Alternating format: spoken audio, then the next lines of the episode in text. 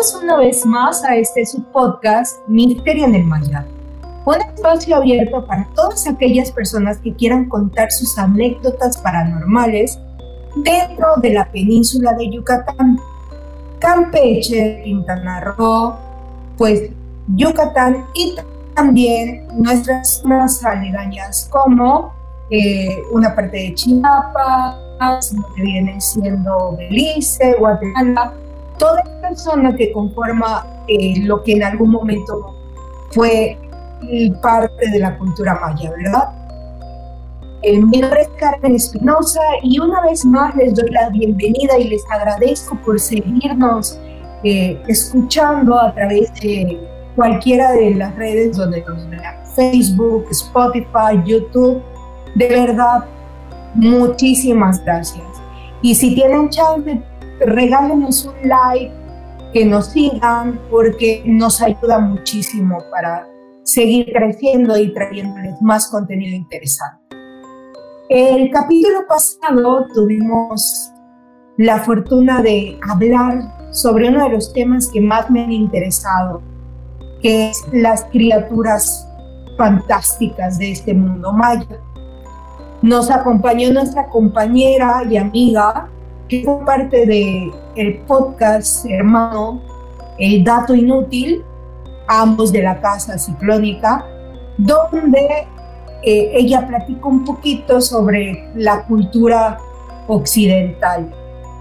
En el capítulo pasado estuvimos platicando sobre algunas de las criaturas más emblemáticas. Tocamos temas como el Chewinik, que es este gigante sin huesos y que todo el mundo se queda así como que, ¿de dónde salen todas estas criaturas? ¿Verdad? O el sinfinito que es parecido a lo que viene siendo pie grande. En esta ocasión nos acompaña de nuevo Suhari. ¿Cómo estás, Suhari? Buenas noches. Hola, Carmen. Buenas noches. Este, pues muy bien. Eh, feliz de volver a estar aquí para seguir platicando porque estuvo muy buena la plática eh, la semana pasada y pues listo para entrarle a, este a, esta conversación tan, tan importante, ¿no? Y que forma parte del día a día de mucha gente, especialmente de las zonas rurales de la zona maya. Claro, y creo que es muy importante ir construyendo este bestiario que muchas veces acá en la ciudad se ha perdido, pero que prevalece en los poblados cercanos de, por ejemplo, yo vivo en Ciudad Cauquel y las personas que habitan en el pueblo pueden seguir contando sobre las criaturas que forman parte de este bestiario que estamos armando el día de, de hoy, bueno, continuando, ¿verdad? Y pues pensando en ello, quería preguntarte, quiero comentar que mi compañera eh, vive en Muna. Muna es, una, es un poblado que está al sur de la península, muy cerca de una zona arqueológica muy importante que es Uxmal. Y creo que ahí hay demasiado contacto con estos seres mitológicos que forman parte de lo que hoy conocemos como este bestiario maya.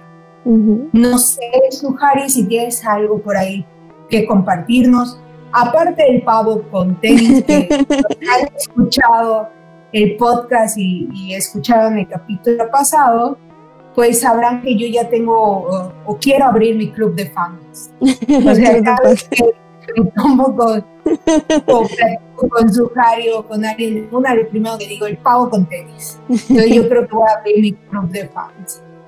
Entonces, Zuhari, cuéntame un poquito. La, la semana pasada estábamos hablando de una de las criaturas más atractivas, no solo de Yucatán, sino que también se puede visualizar en, al norte y al centro del país y que también se encuentra en países como Estados Unidos y Canadá que aunque no tienen el mismo nombre, sí tienen como que esta misma estructura, que son los guayes, los nahuales o los skinwalkers. Entonces, eh, me estabas comentando, por tiempo, la semana pasada no pudimos seguir hablando del tema, que tú conoces una historia bastante particular sobre este tipo, sobre esta criatura y aparte me encanta porque es súper graciosa y quiero que compartirla con, con todos los que nos están escuchando esta noche. Sí, bueno, es, es una historia, o sea, como es muy curiosa, graciosa y muy contemporánea porque es algo que, que sucedió eh, hace muy poco tiempo, eh, que es que pues unos, unos parientes eh, de la zona, pero no sé si específicamente de dónde, de, de por aquí del sur, pues conocen, tienen contacto con, con un guay. Este, que pues, obviamente por protección de, esta persona, porque al final de cuentas los Wise, a diferencia de, muchas de las otras criaturas, son personas, son seres humanos también, eh, pues vamos a cambiar un poco las identidades porque pues tenemos que proteger a estas estos seres tan valiosos, ¿no? Estas, estas personas que tienen estos dones, ¿no? Pero la historia básicamente es eh, unos conocidos no les sucedió a ellos, les, sucedió a unos conocidos de estos, de estos conocidos, de estos familiares, eh, que pues se decía, ¿no? Que, que, conocían a esta persona, vamos a inventarle un nombre, no sé, este, Arturo, ¿no? Don Arturo. Decían que este Don Arturo era un, este, era un, un ¿no? Era un, un brujo. Eh, y pues, pero ya sabes, se dice que es, pero pues, como se dicen muchas cosas, no puede ser, puede no ser. Y resulta que de repente a un conocido de estos familiares le empiezan a molestar mucho en casa, en su casa. Eh, comienza a notar cosas raras en su casa, visitas inesperadas, eh, movimientos raros y siempre que estas cosas sucedían, a veces encontraba huellas y señales de que había habido un, un chivo, ¿no? Un, tipo de ovino en su, en, su en su casa, en su patio, hasta que en una ocasión alcanzó a ver a, este ovino, un, un chivo pequeño, ¿no? Este, y pues que no me intrigaron y se lo comentó a otras personas y alguien le dijo, ¿sabes qué? Es don Arturo. No, dicen que don Arturo es un, es, un brujo y es un guay. Se me hace que es él. La próxima vez que lo veas, háblale, porque supuestamente cuando logras identificar a esta persona y le dices su nombre, pues los puedes paralizar, ¿no? Entonces, cuando la próxima vez que este, que este conocido vio a este ovino, a este animal en su patio, pues dijo, no pierdo nada, ¿no? Con intentar y, le gritó, ¿no? Le dijo, Arturo, eres tú y el, y el chivo, pum, se cayó. o sea, como esos que, esas cabritas que, como que les da su, su patatús y se, caen algo así, ¿no? Se desmaya y ve que se levanta y, y, te trata de escapar y le vuelve a decir, Arturo, eres tú, y ¡pam! se vuelve a caer, ¿sabes? Ya tiene unas cinco veces hasta que el, pobre, ah, el pobre borreguito, pobre chivito logró escaparse y él así de que ya lo caché, ya sé que es él, y ya no se volvió a aparecer en su casa, ya no, ya no volvió a molestar, pero aparentemente así lograron comprobar que es verdad que, que don Arturo eh, es un guay que está vivito y coleando ahorita, ¿no? Y es divertidísimo, pero interesantísimo. O sea, el Qué historia. Sí, sí. Sí, totalmente. O sea, es, como ese tipo de historias todas bonitas. Porque ahí vemos otra vez que no podemos hablar de lo bueno y lo malo. Porque siempre que pensamos o imaginamos guay, lo primero que decimos, ah, es una persona que está buscando hacer maldad o está, es cruel pero pues realmente creo que algo que me gusta mucho de la cosmovisión maya es que no existe completamente un blanco y un negro, ¿no? Entonces eso es algo muy interesante. Y pues, don Arturo, usted tape sus oídos, o sea, con sus pestañas, tape sus orejitas, para que no se nos esté cayendo. Pobrecito. Ay, pobrecito. No me imagino. Y, cuéntame, Suja, ¿existen otro tipo de animales eh, por la zona en donde estás? Eh, no sé, que, que digas, bueno, este, este, pájaro o algo así, porque hoy les traigo una selección que va a estar, uf, les va a encantar, yo los. Entonces, antes de iniciar, me gustaría platicar un poquito contigo sobre los que tú conoces dentro del sur de, Yucatán, ¿no? Sí, pues muchísimos, ¿no? Ya platicamos eh, la, la, semana pasada del Cincimito, que no pudimos recordar el nombre, este, y recuerdo que yo te comenté, ah, bueno, no, pues en Muna no, no, no, no, tenemos algo así. Y que justo después del programa que le platico a mi papá y me dice, no, claro que sí, es el cincimito.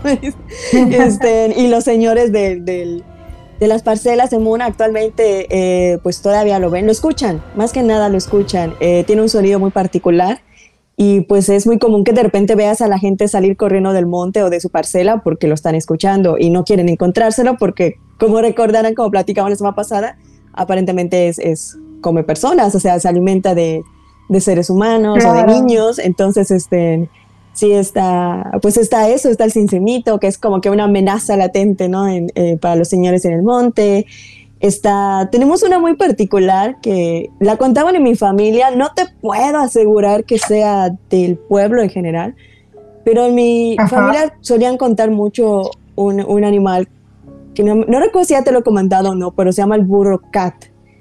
Es un burro, como te dice, que igual vive en el monte y que dicen que se alimenta de, de personas, que es caníbal. Que, eh, y que sale supuestamente durante las fechas de carnaval, eh, los últimos días de carnaval eh, es la clásica amenaza de tú, una vez que termine la fiesta, tú enciérrate en tu casa y no vayas a abrir. Y si escuchas pezuñas, no salgas, porque es el burro cat que está buscando quien todavía está fuera de su casa para comérselo, ¿no? Este, eso solo lo he escuchado en Muna y muy específicamente en mi familia, entonces no estoy tan segura de que, de, cuál sea su no, origen.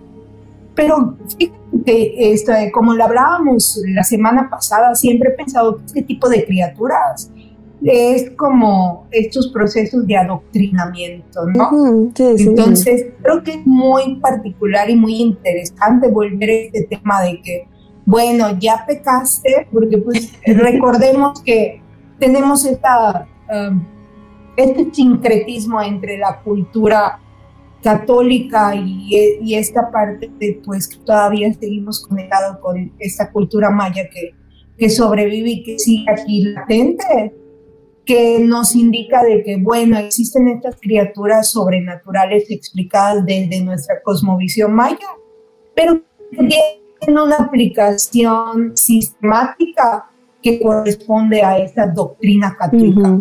Entonces, creo que estos sincretismos siempre me van a interesar muchísimo en estos, en este tipo de bestiario, ¿no? No sé qué opinas tú, Sujari. O, bueno, como siempre les he dicho, les he dicho yo miento mucho, entonces tienen la libertad de creerme o no. Sí, sí, no, yo, pues obviamente, ¿no? Eh, no podemos hablar ni de una cultura maya pura en la actualidad, en el sentido de cómo se entendía la antigüedad, ¿no? La cosmovisión, porque desafortunadamente, eh, pues tuvimos la pérdida de mucho documento escrito y pues toda nuestra tradición y literatura es oral y es inevitable que, pues, si algo no es estático, definitivamente es la cultura. Y la cultura siempre va a ir cambiando y obviamente el sincretismo es parte fundamental de lo que entendemos como la cultura yucateca o la cultura maya moderna, porque es inevitable, ¿no? El sincretismo, el choque fue inevitable. Y, sí, y quizá a lo mejor muchas de estas eh, criaturas o historias tuvieron origen entre los mayas, pero de alguna manera, precisamente para en este adoctrinamiento o en este proceso de evangelización, eh, se crea la, la fusión y pues ya tenemos como criaturas como este, el burro cat, que se presenta en el carnaval, porque sabemos que el carnaval es el preludio a la cuaresma, ¿no? Es el alócate antes de que empiece eh, la máxima celebración religiosa y donde tienes que guardar ciertos como el, el, ayuno o el no comer carne y esto y portarte bien que el miércoles. Exacto, entonces es un... y es como dices, una, una advertencia de que, ok, ya, te, ya disfrutaste, ya te divertiste, pero no te quedes fuera de tu casa porque, porque hay muchas cosas allá afuera que te pueden chupar el alma o comerte. Te va a chupar el diablo. sí. Bueno, no, no, no, totalmente. Yo siempre he pensado que a mí siempre me ha interesado este tipo de temas y como hablamos la semana pasada, eh, los que no nos han escuchado, los invitamos a, seguirnos en Crónica y escuchar el capítulo pasado, que igual estuvo buenísimo. Eh, pues existen figuras que cumplen este papel como el Eshtabai, pues como este Chivo y como muchos que vamos a ver esta noche. Y pues me gustaría abrir el día de hoy con uno de las, una de las criaturas que más me han interesado y que la conocimos juntas En nuestra época de facultad teníamos un profesor que excelente que se llama Carlos Sevia, si en algún momento nos escucha, eh, esperemos que sí. Eh, le mandamos saludos y de verdad nos inspiró muchísimo eh, con su proceso de mitos y leyendas. Él tiene un libro magnífico. Y vamos a hablar hoy de la cola negra, de la Ecuneil. ¿tú, has escuchado de, de, ella? Sí, sí, este, hace un momento, momento, antes de que entremos, ¿no? Te platicaba que en, mi casa yo nunca había escuchado de ella, pero en una ocasión que en la primaria eh, de repente teníamos como que estas pequeñas excursiones en el pueblo, que, íbamos al monte y así. Y en una ocasión mientras caminábamos eh, en el monte, una, una compañerita nos empezó a platicar de ello. Yo no, ni recuerdo cómo es que el tema salió, y nos comenzó a platicar sobre, sobre la cunilla y yo me quedé así de que, ¿qué? ¿Qué es eso? ¿Por qué me estás contando esto cuando estamos en el medio del monte? Bueno, pues vamos a comentarles de qué trata. vamos a comentarles a nuestra audiencia de qué trata. Seguramente la han escuchado.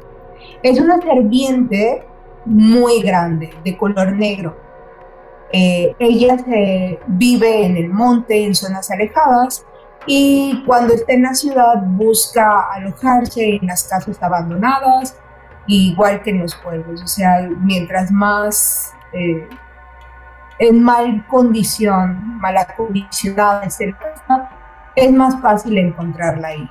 Sin embargo, una de las características de esta cola negra es que uno tiene la cola con dos salidas, o sea, está bifurcada, y dos, tiene un olfato fenomenal. Entonces, cuando la cola negra está andando, se la pasa buscando a mujeres que estén dando ¿Para qué? Para que ella pueda suplantar al bebé y tomarse la leche de, de, ¿cómo se llama? De la mamá. Entonces, ¿cuál es el proceso?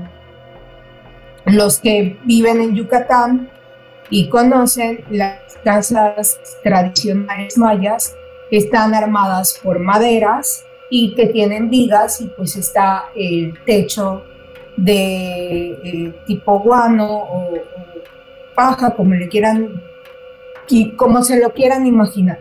Es una construcción arquitectónica preciosa que aparte refresca y que es muy buena para el tipo de clima que tenemos en nuestra zona, ¿verdad?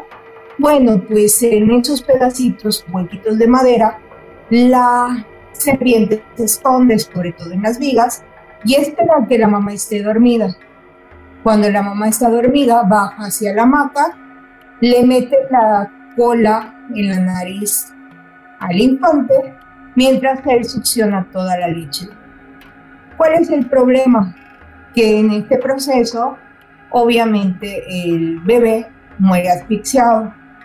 Entonces, eh, estábamos platicando, me estaba platicando Sohari antes de entrar a, ¿cómo se llama?, a grabar este episodio, que ella tiene una teoría bastante interesante que compartimos las dos y que se nos hace muy obvia, ¿no?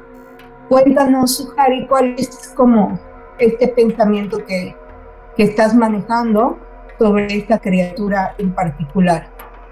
Pues, eh, pues lo que comentábamos, ¿no? Este, pues sabemos que los mitos eh, en cualquier este, eh, cultura usualmente son la, la forma de, de, estas culturas antiguas de explicar pues sucesos, valga la redundancia, inexplicables, sucesos que no terminaban de comprender, ¿no? Este, y pues platicábamos de que ahora sí que mi, mi pensamiento o nuestra teoría, porque tampoco podemos asegurar al 100%, es que quizá el origen de esta leyenda sea la, muerte de cuna o la muerte súbita de los infantes, como, se le llama, ¿no? Este, eh, que pues como la mayoría sabrá es esta muerte inexplicable que muchos niños sufren, muchos bebés sufren eh, en sus primeros días o semanas de nacidos. Entonces, quizá una forma de, los antiguos mayas de tratar de explicar estas muertes tan, eh, em, ¿cómo decir? Extrañas. extrañas, espontáneas, eh, no esperadas, pues quizá con, esta criatura, lo explicaron a, que, es la, criatura la que detiene la respiración, ¿no? Que, bloquea los pulmones y el aire ya no llega el niño mientras esta se alimenta de, la madre, ¿no? Este... Claro, y creo que alrededor de esta idea de, de la muerte de cuna y de los bebés, se forman otros mitos que aunque no tienen que ver con este tipo de animal, son muy interesantes. Por ejemplo, yo tengo como una conocida que vive eh, cerca de, de, mi casa, que su, uno de sus familiares más pequeños tuvo, estuvo internado en el hospital y un montón de cosas. Y ella la explicación es, bueno, pues es que lo embrujaron cuando realmente sabemos que a esa edad eh, pueden haber diferentes tipos, por ejemplo, las probaditas que son malísimas o que pueda consumir un poco de sus heces fecales. Son situaciones que se pueden dar, pero siempre he creído que es más fácil explicar a partir de esto mágico situaciones que pueden ser totalmente normales. Ahora, esto no quiere decir que no existan porque igual si se hacen los estudios y se demuestra, no, pues no es por ahí, pues podemos darle entrada a este tipo de pensamientos mágicos que además son confortables para los padres de familia o familiares, ¿no? Y es muy respetable. Yo siempre he dicho, respetar el, el pensamiento y la realidad de todas las personas es la mejor forma de convivir, ¿no? Entonces sí creo que es muy interesante lo que estabas conversando y creo que igual comparto esa, esa misma visión, que es una buena explicación para entender esta muerte de Tuna, que es muy particular en las zonas rurales de Yucatán. Bueno, pues les traigo otra que para mí es muy padre, que igual está vinculada con niños. Pobre los niños, eh, se los come el cincimito, se los ahoga la serpiente. No, sí, de verdad que sí. Ahorita que vamos a seguir viendo estas criaturas, la, la mayoría están como emperradas con los niños. Pero está bien, o sea, es que lloran mucho. Ay, me, me va a funar. No, no, es broma. Es broma, es broma. Es cotorreo. Sí. Y me va a decir segundo capítulo, Carmen, que estás con tus chistecitos. Perdón. El siguiente eh, animal fantástico que me gustaría nombrar, no sé si lo conozcas igual, se llama el Tuntuncan. ¿Está bien dicho? Sí, sí. Lo dije bien. Bueno, esta criatura, eh, de hecho ya hemos explicado igual en el capítulo donde aparece nuestro coanfión Ulises, que una vez más está perdido, yo creo que se lo llevó el cinchimito. Eh,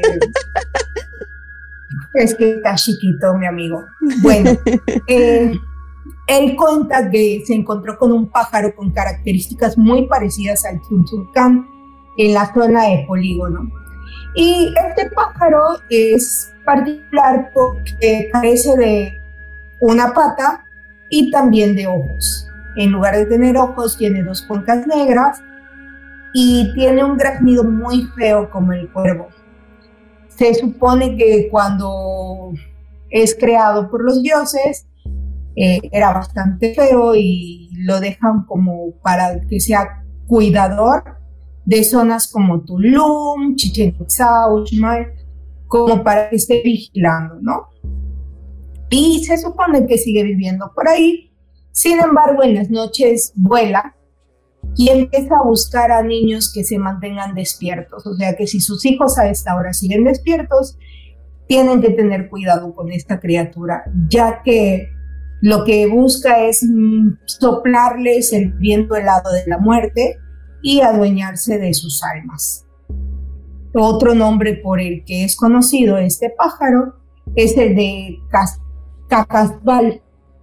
Cacasbal es un vocablo maya que da eh, como referencia a su facilidad de transformación, ya que se puede transformar en que él quiera. Y también es nombrado en español como el pájaro del mar.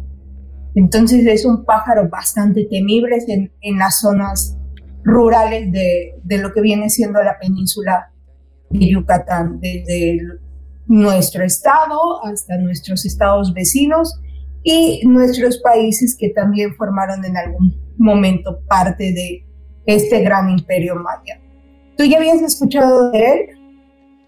Sí, es de como muchas de las de, la, de, cómo escuchar a estas criaturas ha sido con eh, anécdotas, ¿no? Más que, que, nos cuenten, eh, bueno, al menos en en la zona del sur, más que nos cuenten, eh, mira, este es un animal que fue creado por los dioses, es más o menos, es más bien que alguien vio algo como eso, ¿no? Y es, se llama tal. Y yo recuerdo mucho una historia que, que una profesora en Ticul nos contó, porque estudié mi secundaria en Ticul, este, que sigue siendo parte del PUC, ¿no? Sigue siendo la misma zona. Este, que ella nos comentó ahí como que ya sabes, porque niños pubertos y tiene que darle sus advertencias a los niños pubertos de que no hagan cosas que no deben o, o ya sabes. Este, entonces, de alguna manera, durante la clase era clase de, de orientación, ya sabes. este, y de alguna manera salieron historias de, de, brujería y que de la Ouija y que de este y de cosas paranormales, ¿no? Que, que, en alguna ocasión creo que ya te he comentado que yo siempre he sido una muy buena estudiante, ¿no? En la secundaria y todo eso, pero la única vez que casi me suspenden fue por porque estaba haciendo espiritismo en mi escuela. No estaba yo invocando al chamuco en la secundaria. Pero bueno, antes de eso, eh, bueno, a, a, a de esto, esta profesora nos cuenta que ella en su adolescencia hizo algo que no debía, no nos dijo que no, hizo algo que no debía hacer y que a partir de ese entonces eh, este, esta ave, el Dutuncan, se empezó a aparecer en su ventana. Y ella decía que se aparecía a partir de la medianoche, se paraba en su ventana eh, y golpeaba, ya sabes, golpeaba la ventana y se quedaba ahí, pero no hacía nada, ya sabes, o sea, el, el ave no hacía nada se quedaba ahí nada más parado eh, y luego cuando comenzaba ya la madrugada, amanecer, antes de que salga el sol, se iba.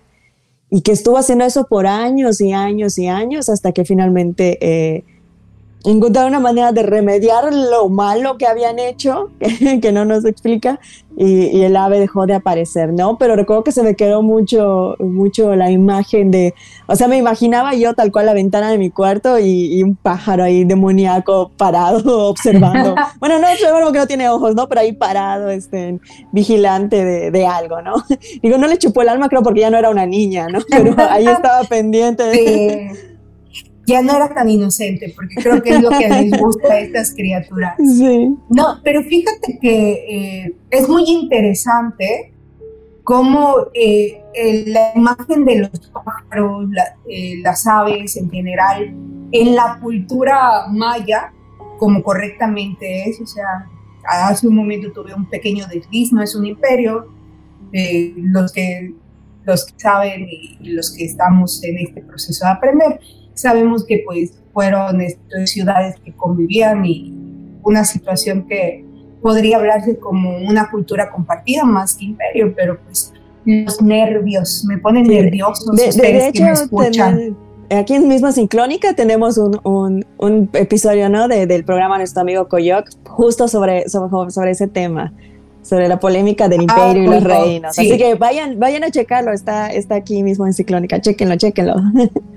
Sí, no, bueno, y regresando al tema de los pájaros, o sea, creo que igual es muy interesante porque las lechuzas, este eh, cuando el te canta, el indio muere, y, este tipo de refranes son parte de nuestro imaginario colectivo. Entonces, sí, a mí se me hace muy interesante porque no es el único pájaro que existe dentro de esta cosmovisión y existen muchísimos más.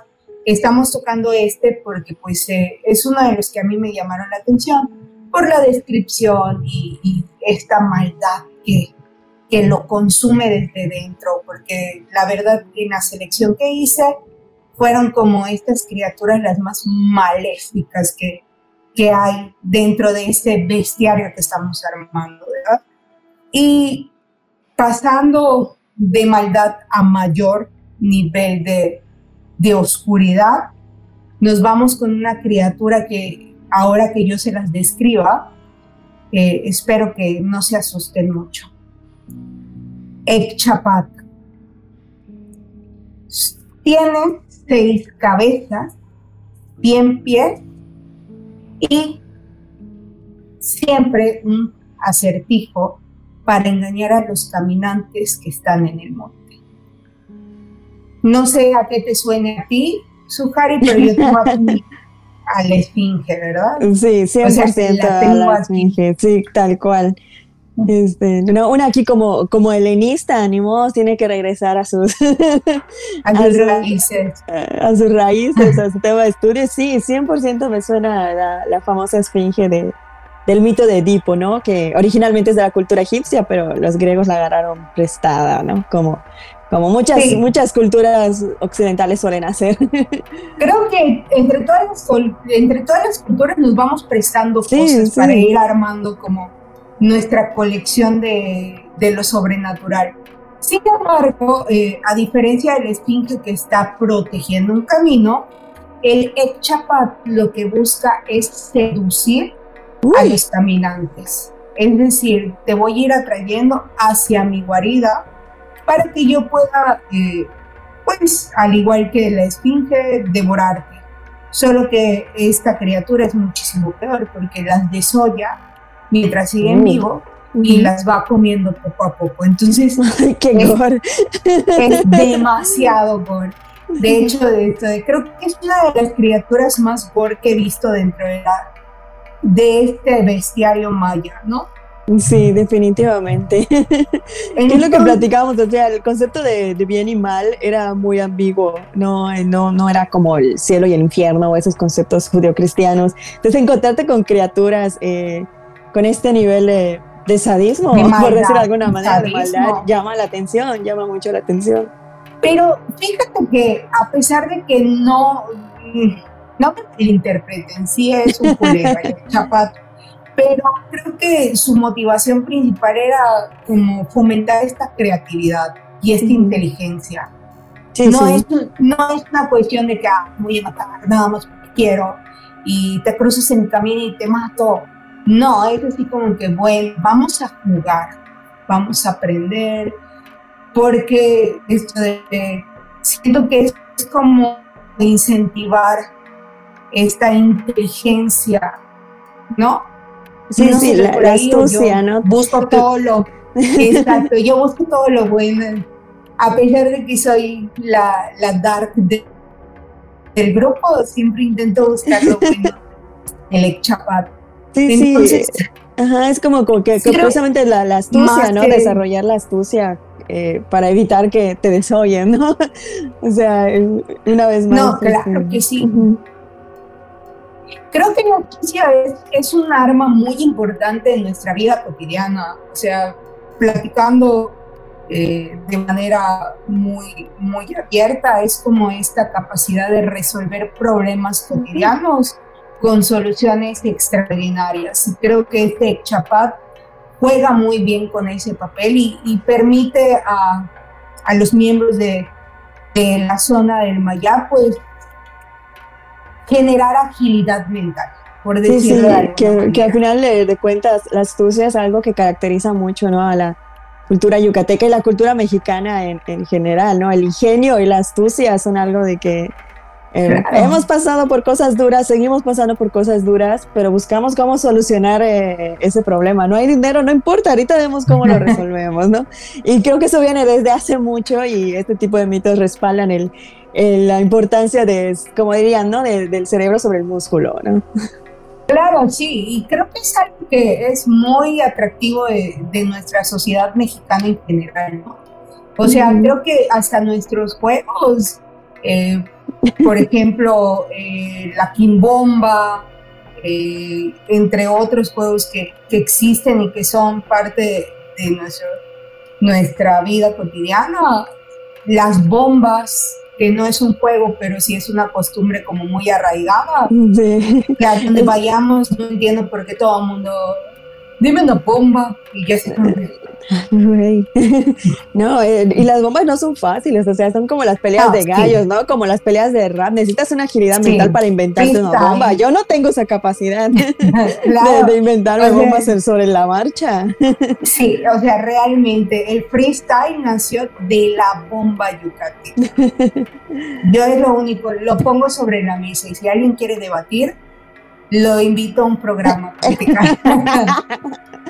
sí, ay, sí. Bueno, eh, ¿qué otra criatura nos tienes por ahí, Carmen? Les voy a contar una que igual es una serpiente, que igual es otro animal muy característico de la zona que está ligado, aunque yo creo que muchísimo más con, después de este sincretismo entre lo católico y lo maya, porque yo creo que antes de este proceso de aculturación, nunca me imaginé que, las serpientes fueran tan malas. A, a, la serpiente plumada, a Sukan, que igual ayuda a Chak, y esta figura de la serpiente en el periodo pues clásico, postclásico maya, les advierto que yo sigo mintiendo, ¿eh? Eh, como que están muy ligadas a este salvarnos. Y de hecho, la historia de esta serpiente comienza, comienza de esta manera. El Hopacain, perdón, Hopaikan. La Hopaikan se alimenta, adivinen de qué. Almas, gente. No. ah, rayos. Niños. Otra oh my God, niños otra vez. ¿Alguien quiere pensar en los niños? es que yo, de verdad, después de ver a todas estas criaturas, digo, deben saber bueno los chamacos. y, dicen que, pues, al principio de los tiempos, la Hopaikan era de oro y podía volar libremente por los cielos. Pero que llegó un día en que perdió sus alas y se hizo obscura se arrastró por el suelo, quizás porque los dioses la castigaron por su soberbia. En ese momento, una bruja la adoptó y la trajo a vivir con ella a su caverna. Como es una enorme bestia, lo que hace esta mujer, bruja, es buscar a caminantes y ofrecerles un poco de agua para calmar su sed. Una vez que ellos consumen el agua, les exige a cambio a un niño pequeño, que es el alimento predilecto del monstruo. Y aquí volvemos a ver la figura de la mujer como esa, ¿cómo decirlo? Como la femme fatal, ya sabes ese arquetipo de la femme fatal mitológica. Ah, más que femme fatal, porque pues la bruja no la describen como con grandes atributos, sino como una anciana y todo, la veo más como esa antagonista o esa cómplice de la maldad. O sea, ¿por qué no un hombre eh, que ayude? No, siempre volvemos a lo mismo, es la mujer la que es partícipe de esta maldad y lo podemos igual ver con la figura de Eva, que fue la que prácticamente nos condenó a todos nosotros a vivir en, este valle de lágrimas. que siempre me ha gustado esa frase. Sí, a mí también. es una de las más bonitas, una de las es bellísima, súper poética. Sí, es así como que este valle de lágrimas. Y así, no, pero sí es muy interesante regresar a esta idea de, la mujer como este apoyo de la maldad. Y volvemos a lo mismo, a la, a la cabeza errante y esta mujer que realmente no comete nada, ninguna equivocación, simplemente hacer lo mismo que hace cualquier guay, pero ella sí es condenada por su esposo. Y vemos a esta bruja que una vez más es condenada a cumplir los caprichos de la Hopaikan.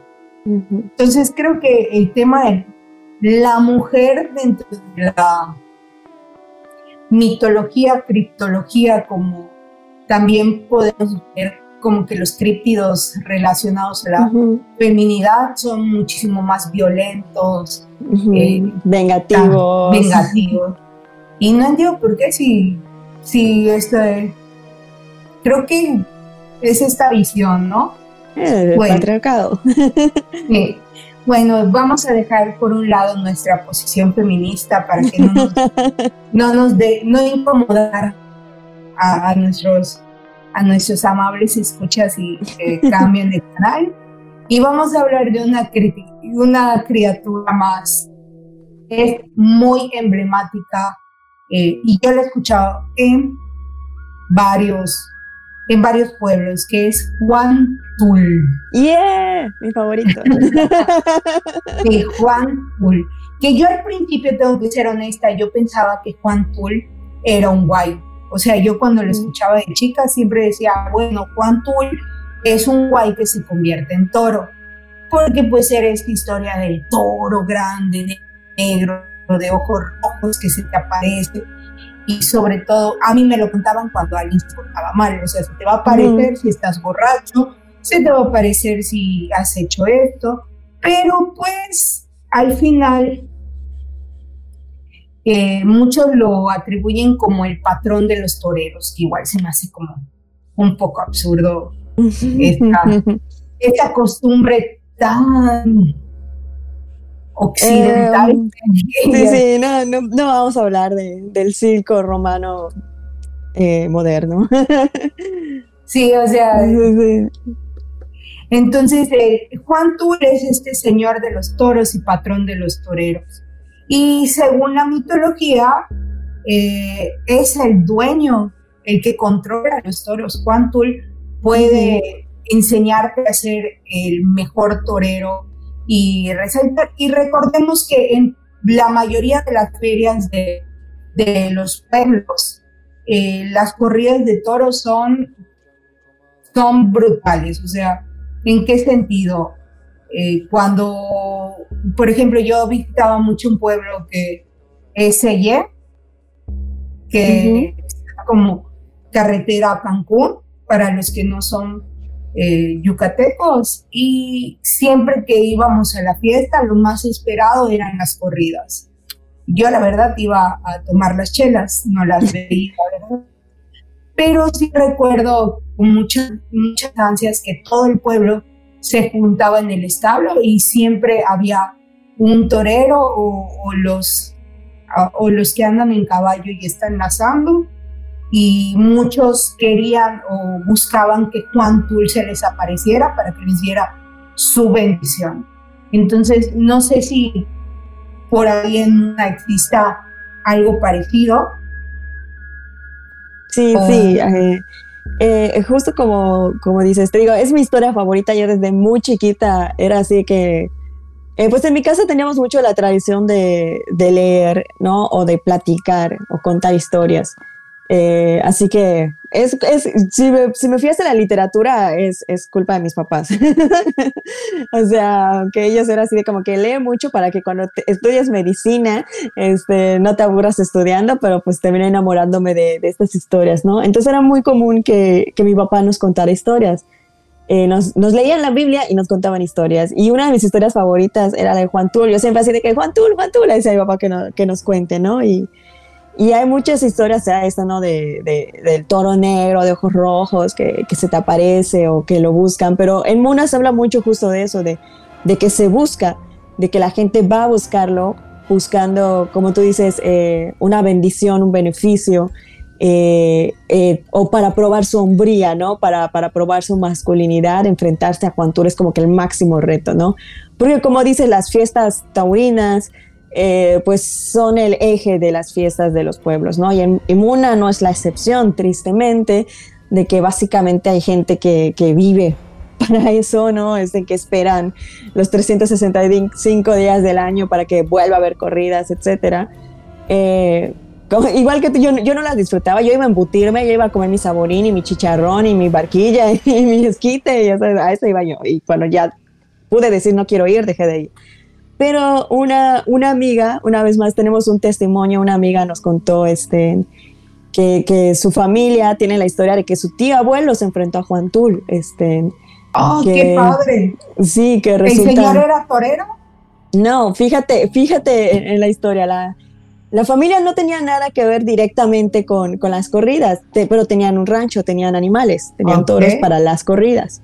Eh, y, y resulta que este tío abuelo, digamos que no llenaba el perfil del hombre masculino, macho, mexicano del patriarcado. Señor, señor de rancho. No era Exacto, no era el clásico señor de rancho, era, era más sensible, era más delicado, este, y pues le, faltaba esa hombría, esa hombría, ¿no? Ese falso concepto de hombría que, que tenemos. Y pues el papá, el bisabuelo de esta amiga, pues estaba súper frustrado por eso, ¿no? Porque uno de sus hijos sí era muy valiente, y, pero él esperaba que sus dos hijos fueran igual de valientes para que puedan heredar el negocio, ¿no? Para que puedan seguir criando los toros. Entonces eh, el papá le dice, bueno, ¿no? El bisabuelo le, dice a, su hijo, ¿no? Pues mira, para que te vuelvas hombre de verdad, tienes que enfrentarte a Juan Tul. Entonces vamos a organizar todo para que te encuentres a Juan Tul y lo vas a torear para demostrarme que eres un hombre de verdad, ¿no? Para volverte un hombre de verdad. Si logras eso, ya, ya lo hiciste, ¿no? Este, y él, ok, va, ¿no? Este, el, el, el mismo señor por tratar de, complacer a su papá, ¿no? En ese entonces un muchacho, por tratar de complacer a su papá, pues acepta, ¿no? Acepta el reto de, de, enfrentarse a Juan Tul y preparan todo en el rancho, ¿no? Van a medianoche y abren el corral porque dicen que, que pues a, a, esa hora, ¿no? A las 3 de la mañana, a la hora del diablo, se aparece, este, bajaba Juan Tul del monte. Eh, entonces van, ellos se ocultan, ¿no? Y abren el corral, porque el corral es como, abrir el corral era como una forma de llamarlo, ¿no? Para que entrara. Este, sacaron al resto del ganado y supone que el ganado perdido es el que llama la atención, porque Juan Tul lo que hace, supuesto, para, al menos en los señores de Muna, lo que creen es que Juan Tul ayuda al ganado perdido a regresar a casa, ¿no? Cuando de repente en el conteo de las cabezas te falta uno, y al día siguiente apareces porque Juan Tul lo condujo de regreso a tu rancho, ¿no? Entonces regresamos a que Juan Tul es una figura protectora, aunque nos lo describan como esta cosa intimidante, también es una, es una criatura protectora. Entonces, eh, pues abren el, dejan salir al ganado para que éste se disperse y Juan Tul baje a conducirlo, ¿no? Y a determinada hora Juan Tul baja y lo ven bajar y pues eh, la amiga nos cuenta que su tío abuelo les contaba, ¿no? Cómo baja este toro inmenso de ojos rojos del monte y se mete al, al, al corral. Y justo cuando se mete al corral, el, el bisabuelo cierra, ¿no? El papá de, de, este chico cierra y le dice, anda, métete, ¿no? Este, y a la hora de la hora, el, el, chico no pudo entrar. Dijo, no, yo no voy a entrar. yo no voy a entrar a enfrentarme. Porque una vez que el corral se cierra, Juan Tul ya se comporta como, una, como un toro de corrida, ¿no? Este, un toro agresivo. Y pues el chico dijo, no, yo no voy. ¿Qué me importa si el resto de mi vida me dicen eh, afeminado, lo que sea? Yo no voy a entrar a torear esa cosa, ¿no? Y finalmente fue el bisabuelo el que tuvo que entrar a una vez más, decepcionado de su hijo, ¿no? Y el bisabuelo entró y lo toreó. hubiera hecho lo mismo, ¿eh? eh claro, no, lo, torea lo tuyo. sí, o sea, ni, ni, siquiera me gusta. Exacto. Pues fíjate que hoy sí, eh, hoy sí una anécdota, no es mía, bueno, pero igual cuenta, es sobre cuánto. Y es, una, es de un poblado parecido al tuyo, solo que vamos a cambiar un poquito el orden de las letras. Tengo una amiga que es de Humán. Claro. Y ella me dice que enfrente de su casa está un terreno, pues, baldío. Eh, en ese terreno dice que todas las noches, a la hora del diablo, 3 de la mañana, aparece un gran torneo. De hecho, es tan seguido que compró cámaras de seguridad para grabar, cuidar su casa, pero aparte para ver si puede eh, filmar a Juan Tul, porque ellos están seguros que es Juan Tul y que en Humán está el próximo gran torero. Wow. Entonces es muy interesante, ¿no?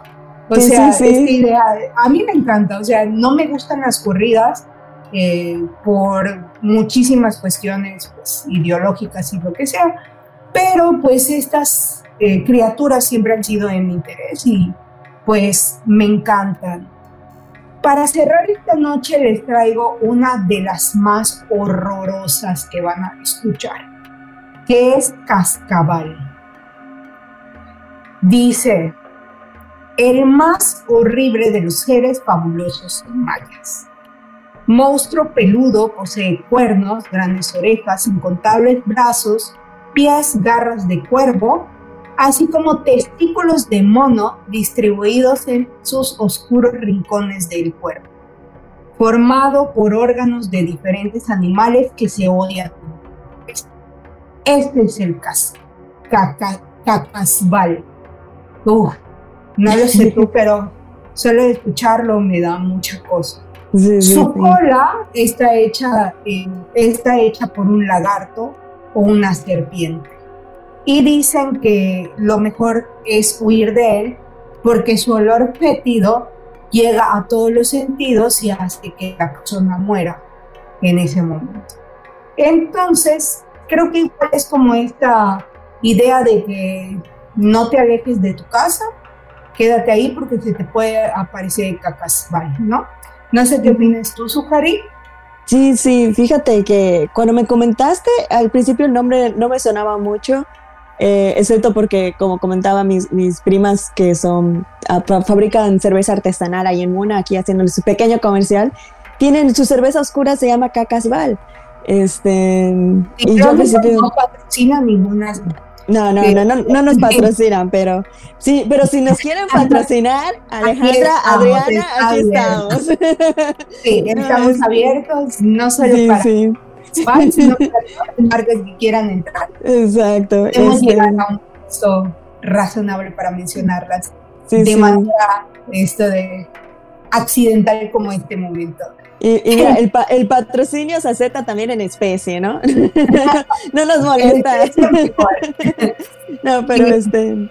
Sí, y, y, fíjate que cuando me lo comentas y hago mi búsqueda rapidita, me encuentro con una historia que a mí me la contaban muchísimo mis compañeros en la primaria, pero curiosamente ellos usaban el término diablo en lugar de cacasbal. O sea, ya, ya el sincretismo aún más de, que cacasbal es otra forma del diablo, ¿no? Este, y era una historia, es una historia preciosa, ¿no? Voy a tratar de resumirla porque, bueno, realmente no lo voy a resumir porque no es muy larga, ¿no? Es una historia de que supuestamente un, un perrito este, pues lo maltrataba mucho su dueño, ¿no? Le pegaba y lo dejaba afuera y cosas así, ¿no? Y pues, pues el pobre, el perrito lloraba porque pues lo trataban muy mal, ¿no? Entonces esta criatura, digamos Cacasbal o el diablo, como queramos verlo, le dio pena al animal. Cosa muy curiosa cuando estamos hablando de una criatura maligna, pero que el animal le dio pena. Y le dijo, oye, ¿por qué, por qué dejas que te traten así? O no, le dice, ¿por qué lloras? Y él le dice, pues porque mi amo me trata muy mal, ¿no? El perrito le contesta dice, oye, este, pero ¿por qué te dejas? ¿Por qué no lo dejas? ¿Por qué no te vas? Y él dice, no, pero es que tengo que serle fiel, ¿no? Porque los perritos son fieles, aunque los trates mal. este, y dice, no, pero déjalo. Y le dice, no, no lo puedo dejar, tengo, que quedarme con mi amo. Y le dice, este, mira, dame este, o sea, le dice, por nada lo voy a dejar. Y el chiste es que, que el cacasbal o el diablo le está insiste, insiste de que no, déjalo, déjalo. Y el perrito dice, bueno, está bien, eh, ¿qué es lo que tengo que hacer para, para, dejarlo, para castigarlo, no? Y le dice, pues dame tu alma y, te quedas conmigo. Y le dice, ok, ¿y qué te tengo que dar a cambio, no? El, ah, no, ¿qué voy a recibir yo a cambio, no? Te voy a dar mi alma, pero no de a gratis, ¿yo qué voy a recibir a cambio? Este, pues lo que tú quieras, le dice la criatura. No, que aquí ya estamos hablando de que le están incluso concediendo este poder de, de otorgar. Y dice, ah, pues quiero que me des un hueso por cada pelo que tengo, ¿no? Por cada, por cada bellito de mi pelaje.